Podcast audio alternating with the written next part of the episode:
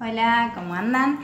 Bueno, este video es con el fin, el objetivo de hablar un poco de qué es la astrología, o sea, qué es lo que estudiamos, lo que aprendemos, justamente cuando nos abrimos al conocimiento que la astrología nos brinda.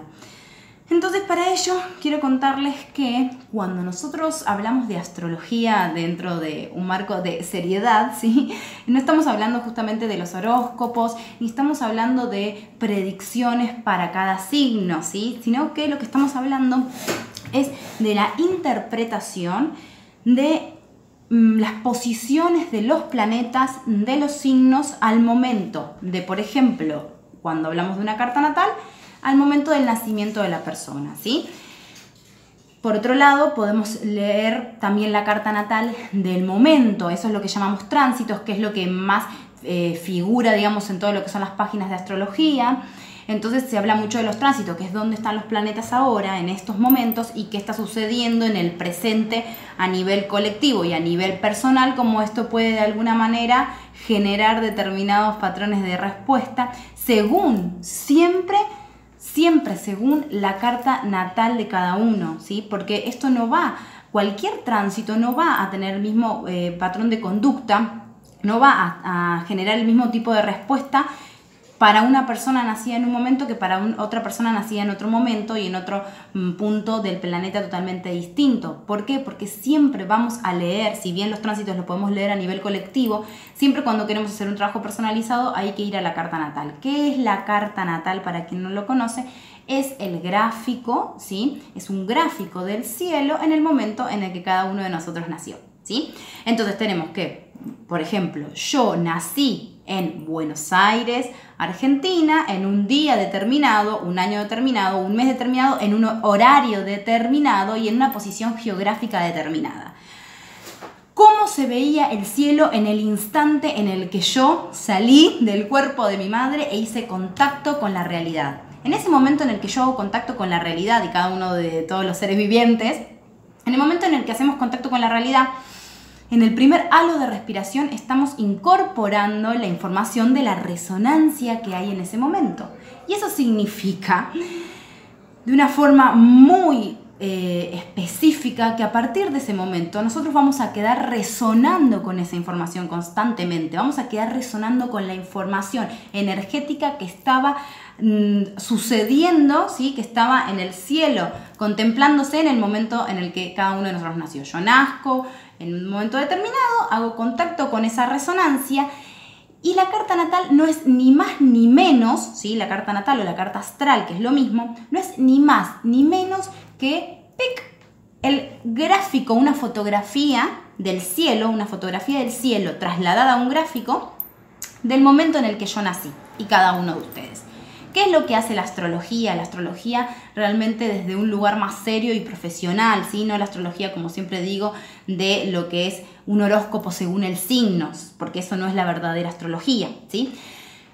La astrología lo que hace, la ciencia profunda de la astrología lo que hace es interpretar ese gráfico y decodificar la información que está guardada en ese gráfico dependiendo de qué, de cuatro aspectos básicos que Em, digamos, son la base de la astrología.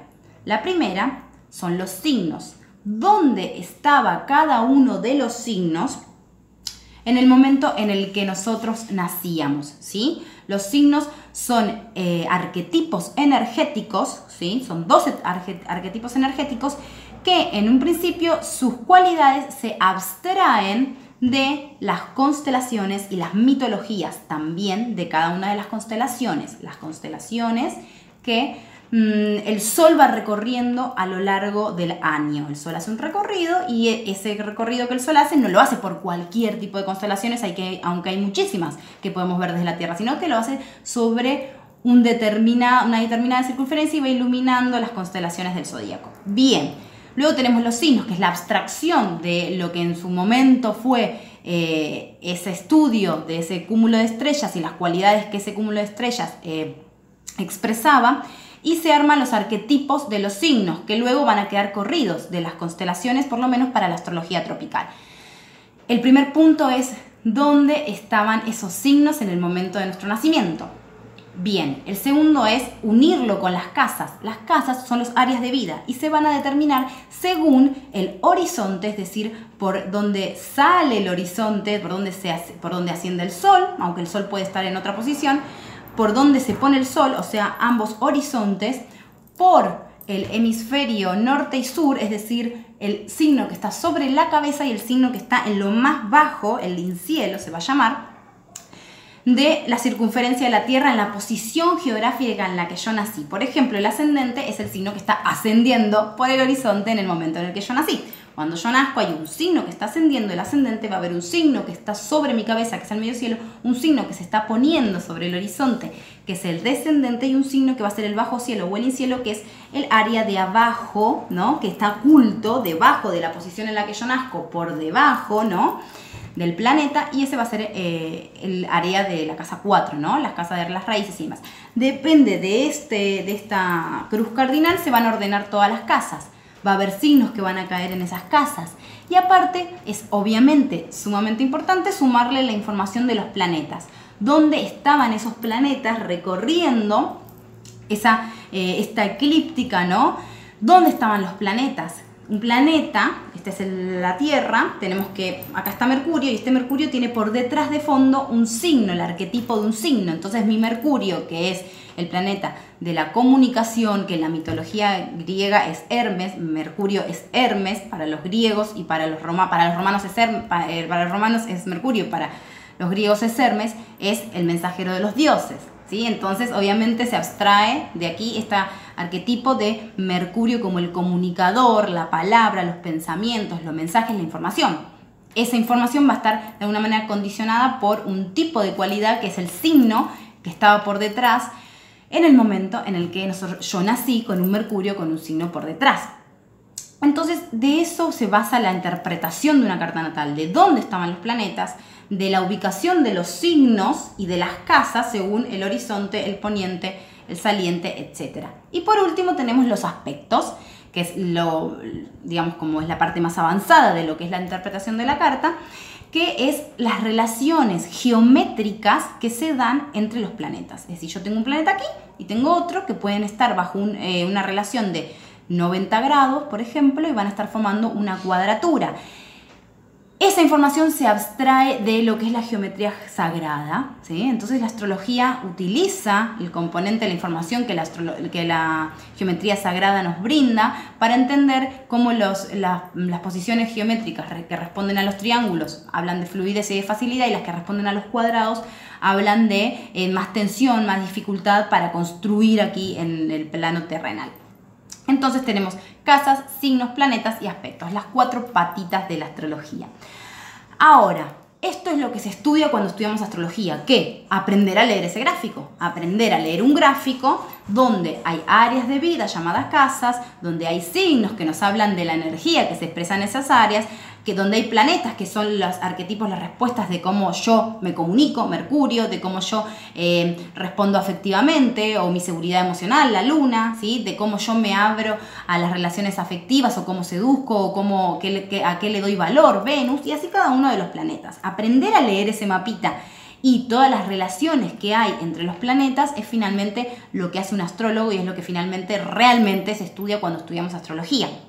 En principio vamos a aprender a leer el propio mapa, que ya con eso tenemos un montón, porque la carta natal lo que está eh, encubriendo es el potencial máximo al cual la persona puede llegar a aspirar, ¿sí? Al cual la persona contiene dentro de sí el máximo potencial.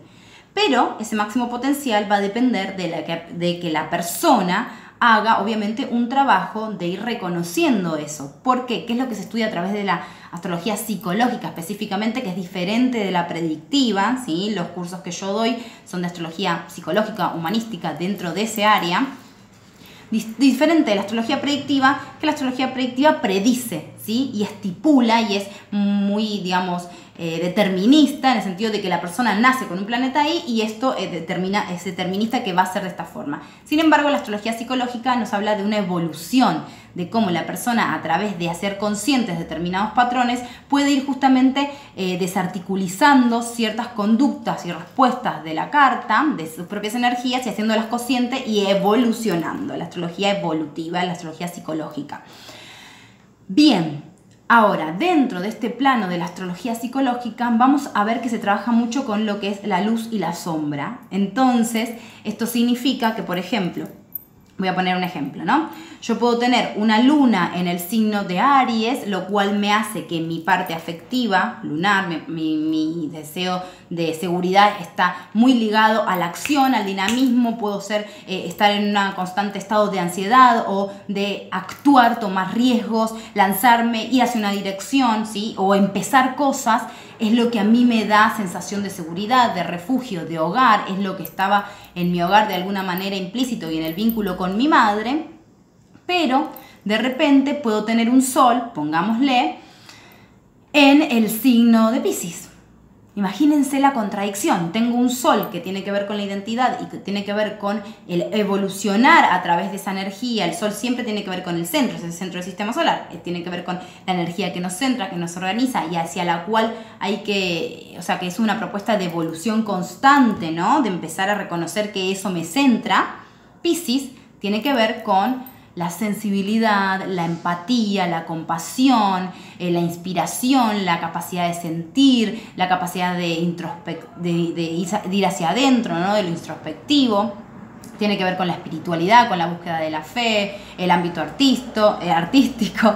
Y mi luna en Aries, que es mi refugio emocional, no quiere llegar a esa intensidad y no quiere llegar por sobre todo a esa sensibilidad que propone mi sol para evolucionar. Y allí es donde realmente la astrología psicológica empieza a hacer un trabajo muy fino de empezar a descubrir cuál es mi mapa cuáles aspectos dentro de mi pampa voy a tener en sombra y voy a tener en luz. ¿Qué quiere decir esto?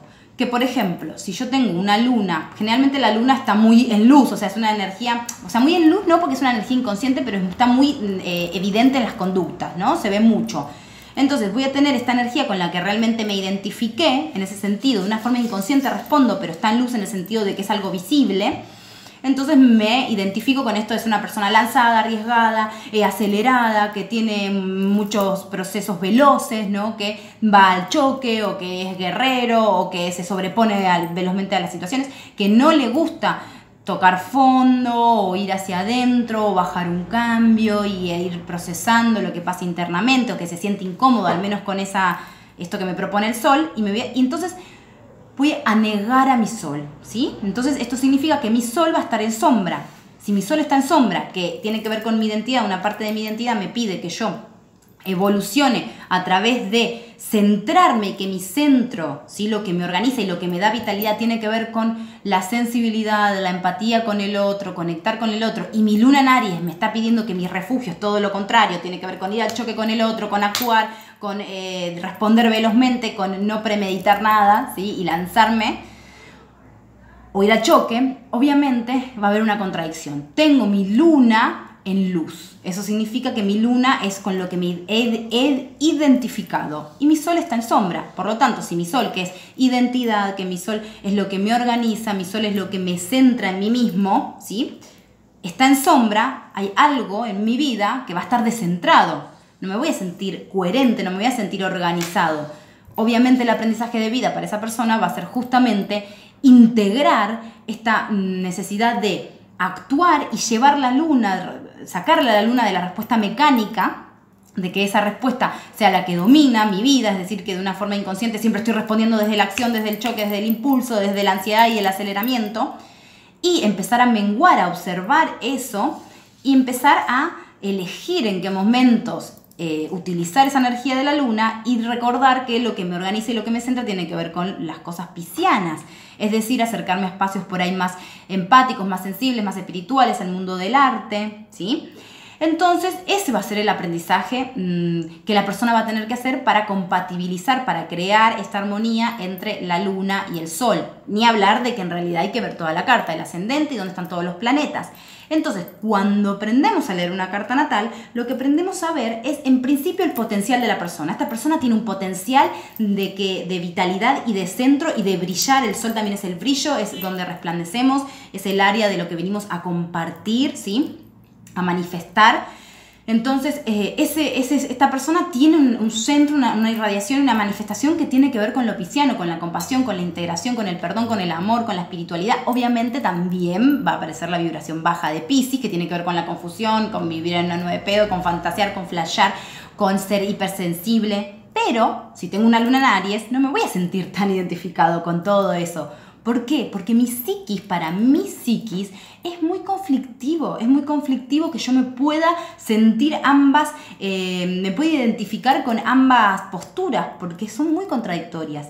Y allí va a devenir esto de que hay algo que me centra, pero que estoy rechazando eso que me centra, porque va en contra de mi luna, que es lo que me da seguridad, ¿sí? Bueno, obviamente que todos estos temas se estudian en profundidad cuando uno aprende astrología, se estudia en profundidad la lectura, la compatibilidad, la incompatibilidad, cómo buscar ¿no? la fusión de estas dos energías, cómo buscar, es que en realidad al fin y al cabo todo, todo el que la carta natal, todos los planetas y todos los signos se tienen que de alguna manera fusionar en mí y eso es lo que propone la evolución del ser humano, ¿sí? dentro, del punto dentro del punto de vista astrológico que no siempre va a ser tan fácil y que de eso mismo se trata la vida. Nadie nace expresando su Sol, su Mercurio, su Venus, su ascendente. Es imposible. ¿Por qué? Porque estudiamos en astrología esto que se tiene que ver con la polarización este factor de que me he polarizado, me he quedado identificado con una porción de mi carta y que la otra porción la voy a vivir en sombra y que por lo tanto voy a traer todo el tiempo situaciones o personas que me vivan esa energía. Este es otro punto muy importante de la astrología psicológica, importantísimo, el reflejo, el espejo. Se ve mucho en el análisis de la carta natal y cualquier astrólogo puede decirte habiendo estudiado viendo, digamos, leyendo los libros, puede decirte fácilmente, ah, tenés un Mercurio en Leo, entonces eh, esto de la comunicación o de ser centro a través de la comunicación o que te crees que tus ideas son las más grandes y magnánimas de todas, ¿sí? Tiene que ver con que, bueno, tengo los componentes básicos. Leo tiene que ver con el centro, con llamar la atención, con la manifestación, con la, lo genuino, lo espontáneo, lo que sale hacia afuera. Mercurio tiene que ver con la comunicación, con el habla, unimos conceptos y podemos saber cómo es el Mercurio de una persona. Pero lo que en realidad un buen astrólogo va a tener que poder desarrollar en sí mismo, un buen astrólogo específicamente dentro del área de la astrología psicológica, es la capacidad de ir dilucidando cuáles son, en medio de una sesión, cuáles son los aspectos que la persona va a tener en sombra y cuáles son los que van a tener, va a tener en luz. Voy a poner un ejemplo. Tengo una luna en acuario. Por lo tanto, mi refugio tiene que ver con mi seguridad, la relación con mi madre ha tenido que ver con esto de la libertad, del desapego, de poder este, a abarcar diferentes áreas, pertenecer a diferentes grupos, los amigos, eh, esto de la distancia, de hacer lo que quiero cuando quiero, ¿sí? Entonces, esto tiene que ver con lo que la luna en Acuario siente como refugio, siente como, se siente cómodo en esa energía. Sin embargo, si tengo un aspecto, como decíamos, geométrico, por ejemplo, una cuadratura a Plutón, supongámosle que es un aspecto tenso a Plutón, Plutón es un planeta que es el regente de Escorpio y trae energía escorpiana de alguna manera, a esta luna. este Plutón nos está pidiendo algo escorpiano, nos está pidiendo que esa luna, mi parte afectiva, mi seguridad, exprese intensidad, necesidad de fusión, control, celos o posesividad, ¿sí?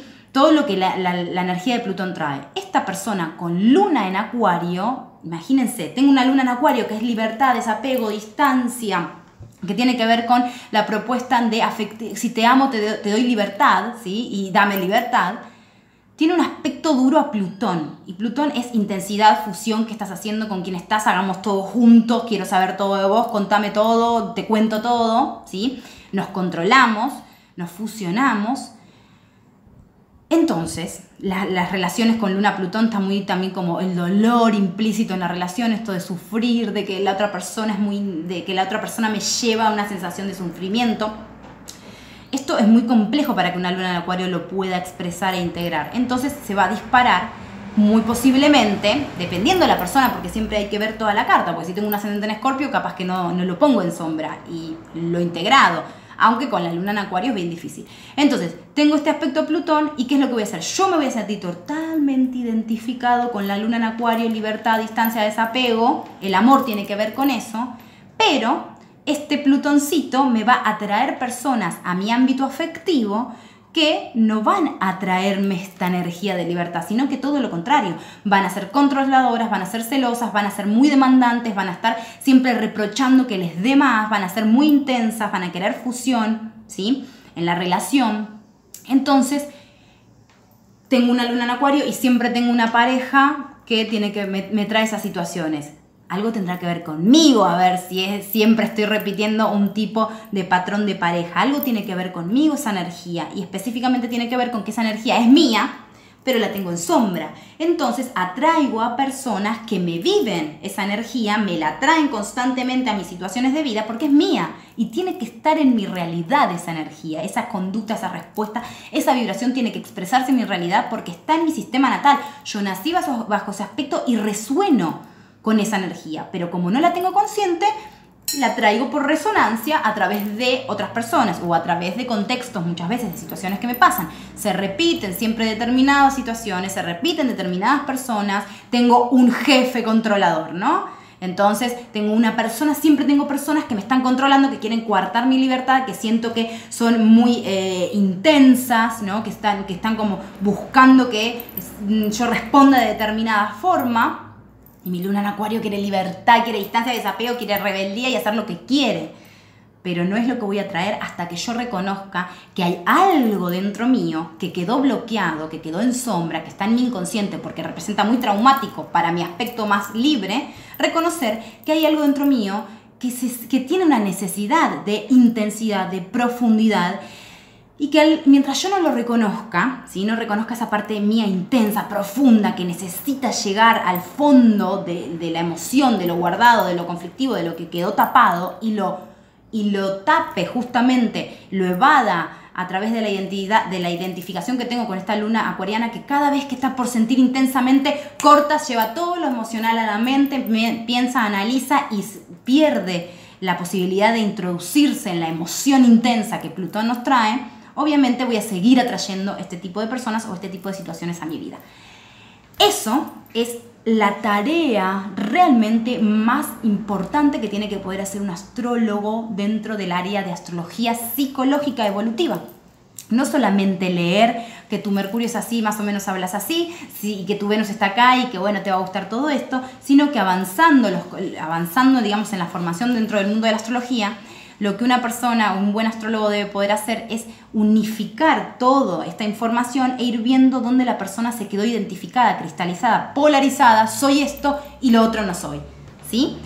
E ir mostrándole a esa persona que en realidad todo eso tiene que ver consigo misma, que es importante que empiece a incorporar otros patrones de sí mismo, aunque sea muy conflictivo para su psiquis, para ir desquebrajando y que esa persona se empodere y se haga cargo de que todo eso que aparece en el mapa natal es propio y es el propio potencial. Y desde allí empezar a manifestar todas las posibilidades que están dentro de mí mismo o de mí misma. De eso se trata profundamente la astrología, o sea, no es, digamos, ni la primera ni la última vez que tengo cantidades de cartas de personas con un enorme potencial que se lo está viviendo su pareja.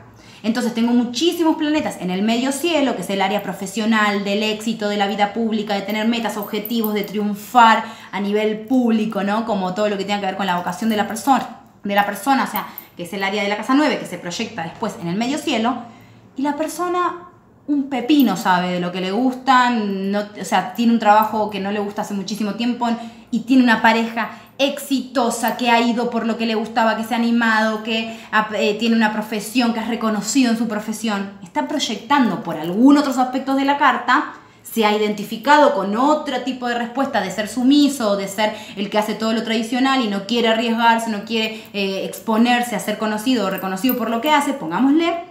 Entonces tengo una pareja que es mega exitosa. Y tengo una mejor amiga que también tiene un proyecto y que hace esto y que hace lo otro. ¿Sí? Entonces voy polarizando mi propia energía. No me hago cargo de que en realidad eso es mío. Cuando uno va un buen astrólogo, no porque hay de todo, cuando uno va a un buen astrólogo que le muestra el potencial que esconde su carta, empieza a darse cuenta de que eso que estaba ahí escondido, ah, ha estado en mi vida presente siempre. Y si estuvo siempre presente en mi vida, por algo será. ¿Se entiende? Es decir, no estuvo por casualidad presente, estuvo presente porque es el reflejo de lo que yo tengo adentro. Todo lo que atraemos a nuestra vida tiene que ver con lo que nosotros somos dentro. No hay nada que pueda sucedernos que no esté en resonancia con lo que nosotros realmente internamente de alguna manera proyectamos, ¿sí? Hay una, hay una teoría ¿no? que dice como que esto de que los ojos en realidad no están hechos para ver, sino que los ojos son la proyección de lo que nosotros pensamos en algún momento o de lo que nuestra energía, nuestra resonancia eh, interna expresa. Entonces, no lo expresamos a nivel consciente, pero proyecto y de repente hay en mi vida una persona que es exitosa, ¿sí? O hay en mi vida una persona que es sumamente sensible. Entonces, tengo un ascendente en Pisces, no me identifico con la hipersensibilidad porque soy de Capricornio, ¿no? No me identifico con esta hipersensibilidad, con esta empatía, con esta necesidad del agua, de lo emocional, y tengo una pareja hipersensible que me demanda cuidado, que me demanda afecto. ¿Por qué? Porque básicamente tengo que reconocer que en realidad esa energía está en mí. Entonces voy atrayendo constantemente personas que me están mostrando eso. Hasta que en el mejor de los casos, en algún momento, la persona se empieza a hacer cargo de su propia energía. Bien, la astrología psicológica nos invita contribuye a través del análisis y de la lectura de las cartas de ir viendo específicamente ese mapa que cada uno de nosotros es, que tiene que ver con ese instante en el que nacimos, con la resonancia eh, que, que, quedó registrada en el primer contacto con la realidad y que la carta natal es la forma en la que vamos percibiendo la vida, ¿sí? es los ojos a través de, lo que, de los cuales percibimos. ¿sí? Bueno, todas estas cositas son las que se estudian cuando uno empieza a estudiar astrología, así que los invito a los que estén interesados a pedir la información del curso que va a estar empezando a mitad de marzo, en realidad a partir del 19 de marzo, 20 de marzo hay diferentes días y horarios de cursada, curso presencial en Quilmes, cerca de Quilmes Centro, o curso online a través de estos tipos de videos para quienes estén interesados desde Argentina o de cualquier parte del planeta. Bueno, si quieren información me, las piden, me la piden. Les mando un beso muy grande y espero que tengan un lindo día. Adiós.